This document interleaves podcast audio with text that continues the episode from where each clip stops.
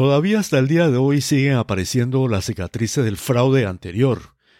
Acaban de publicarse miles de páginas más de los expedientes X de Pfizer, donde se revelan efectos devastadores y dolorosos en fetos de madres inoculadas. Mayores detalles sobre esto daré en el próximo episodio. Ya había mencionado los países que con altísimas tasas de inoculación presentaban aumentos considerables de las tasas de muertes por todas las causas entre las que se encontraba el COVID. Debo agregar a Australia a la lista. Interesante es que se ha destacado la diabetes severa descompensada post-vacunal como uno de los diagnósticos más importantes. Además, en este mes de junio, Australia ha tenido la mayor cantidad de casos de COVID-19 reportados durante toda la pandemia. Mientras tanto, los países poco vacunados, como los africanos, siguen gozando los beneficios del gran regalo del Omicron dado por Dios en diciembre de 2021. Dicho sea de paso, reciban los africanos mi gran admiración por ser los que salvaron al mundo por el momento de las enmiendas tiránicas que la Organización Mundial de la Salud pretendía imponer.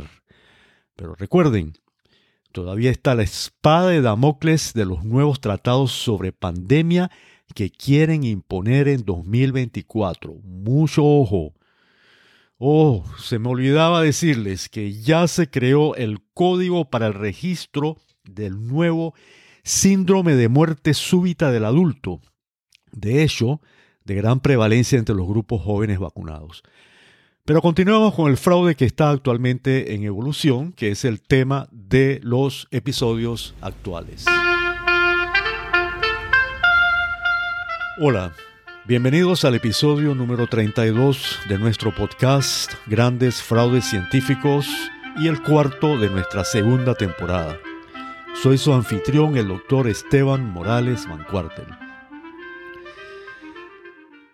En el episodio anterior describí cómo se fue condicionando la mente de la gente para construir el fraude científico del cambio climático.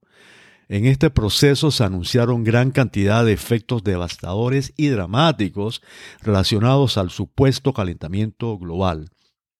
Esto fue vendido a la gente con la presentación de informes basados en proyecciones obtenidas con datos llenos de incertidumbres, donde se mostraban gráficas que predecían un futuro aterrorizador relacionado al calentamiento global. En este episodio voy a comenzar a demostrar la falla total de estas proyecciones catastróficas, analizado a través de los propios informes de IPCC y de los que la realidad ha venido demostrando. Comenzaré con el anunciado aumento del nivel del mar debido supuestamente a el deshielo de la masa ártica. Al Gore, quien se refiere a sí mismo como el que solía ser el próximo presidente de los Estados Unidos, preparó un documental denominado Una verdad inconveniente, donde recopiló todos los peores escenarios descritos por autores sobre el cambio climático, incluyendo el de Dr. Hansen, del cual hemos hablado en los episodios anteriores. En el video mencionado, Al Gore presenta un escenario devastador de un aumento del nivel del agua de los océanos proveniente del descongelamiento de Groenlandia y Antártica. El cálculo presentado fue de 20 pies, y esto es alrededor de 6 metros para el año 2100, si se seguía dando el aumento de la temperatura global a la tasa actual que el IPCC tiene en sus informes. Pues bien, en este escenario se presentó a grandes porciones de la costa de Florida bajo el agua, con millones de habitantes afectados, por cierto, yo entre ellos, pero los propios informes del IPCC, que según hemos dicho y seguimos recordando, han sobreestimado la tasa de calentamiento, dicen algo diferente, muy lejos de lo que dicen las historias de Al Gore. El informe de IPCC del año 2019 reporta que el aumento global medio del nivel del mar causado por la expansión térmica, el derretimiento de los glaciares y las capas de hielo y los cambios en el almacenamiento del agua terrestre será de 0.43 metros un rango probable entre 0.29 a 0.59 metros. Como vemos, esto está muy lejos de los 6 metros predichos en el documental. Además de esto, en el mismo informe, el IPCC resalta la importancia de las medidas de mitigación y adaptación, las cuales no son nunca tomadas en cuenta cuando se hacen las predicciones catastróficas, pero que además de ser una necesidad para poder seguir viviendo en este mundo de una manera segura, son de hecho acciones que se están llevando a cabo actualmente según informes del propio IPCC. Pero el documental caló en la mente de mucha gente, incluso inspiró películas catastróficas, por ejemplo, la llamada El día después de mañana, ¿se acuerdan? Donde se inundó la tierra y el protagonista estaba en Nueva York, en donde murió un montón de gente, y el papá, que era meteorólogo, eh, fue a rescatar a su hijo, etcétera, etcétera. Entonces, esta película, catastróficas y muchas otras han calado en la mente de la gente, produciendo cierta histeria.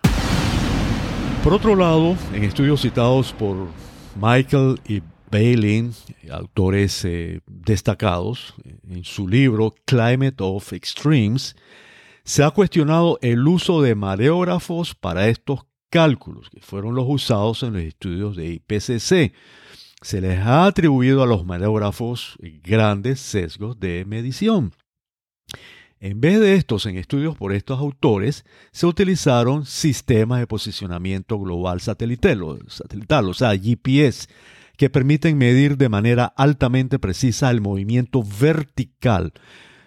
Esto, que explico con detalles en mi libro, provee datos altamente precisos sobre el aumento del nivel del mar. Los resultados de estas mediciones indicaron una reducción en 70% de lo calculado en los informes de IPCC, lo cual pone el aumento del nivel del mar en el rango de milímetros para el 2100.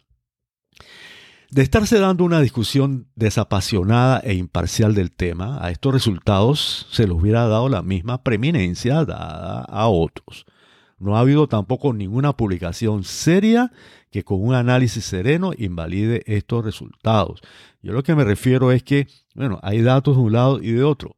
Vamos a hacer la discusión. No vamos a descartar los datos y las evidencias que se le oponen al paradigma. Los mismos autores citan otro trabajo de prestigiosos científicos que informan que la capa de hielo de Groenlandia se está acumulando a una tasa de 5.4 centímetros por año, más o menos. Este trabajo tampoco ha sido invalidado por ningún análisis serio.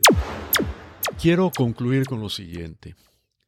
El doctor John Christie declaró y probó ante el Congreso de Estados Unidos que, según medición realizada de 1895 a 2014, los días calurosos, o sea, el número de días con 100 grados centígrados o más, no solo no han aumentado, sino que en los últimos años ha habido una escasez relativa de ellos.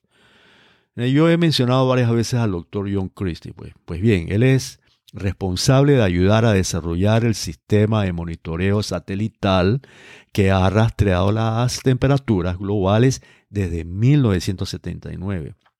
Él recibió la medalla de la NASA por logros científicos excepcionales por este trabajo. Así que es un científico reconocido y que puede ser citado.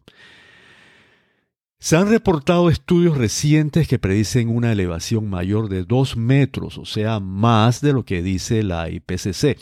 Ni siquiera cerca de 6 metros, pero bueno, hay 2 metros. Esto para el año 2100. Sin embargo, se trata otra vez de modelos computacionales desarrollados a base de estimados y no a partir de mediciones reales y directas como la que hicieron los científicos que cité anteriormente. Si bien hay un calentamiento de la temperatura terrestre que produce los niveles de aumento del nivel del mar, estos no son de la magnitud que se predice. Por otro lado, no es cierto que solo los niveles de carbono que están relacionados con la actividad humana, a quien se le echa la culpa de todo, influyen sobre el efecto invernadero. hay otros aspectos que no están bajo nuestro control. Además, no se han tomado en cuenta las medidas de mitigación y adaptación que ya se están llevando a cabo. De manera que lo que debe darse es una discusión seria y desapasionada sobre este tema. Lo presentado hoy y lo que presentaré en el futuro está de manera más detallada en mi libro Los dos grandes fraudes científicos de los siglos XX y XXI. Este lo pueden adquirir como libro físico o como ebook a través de mi sitio web estebanmoralesvancuartel.com, donde además podrán encontrar mucha información de interés y al cual los invito a suscribirse. Aquí podrán acceder también a nuestro podcast. Ha sido un placer estar con ustedes. Espero haber cumplido con las expectativas que tienen nuestros respetados oyentes por una información que sea honesta y útil para su propia vida, para su familia y para la comunidad en que se desenvuelven. Hasta pronto y gracias por honrarnos con su atención.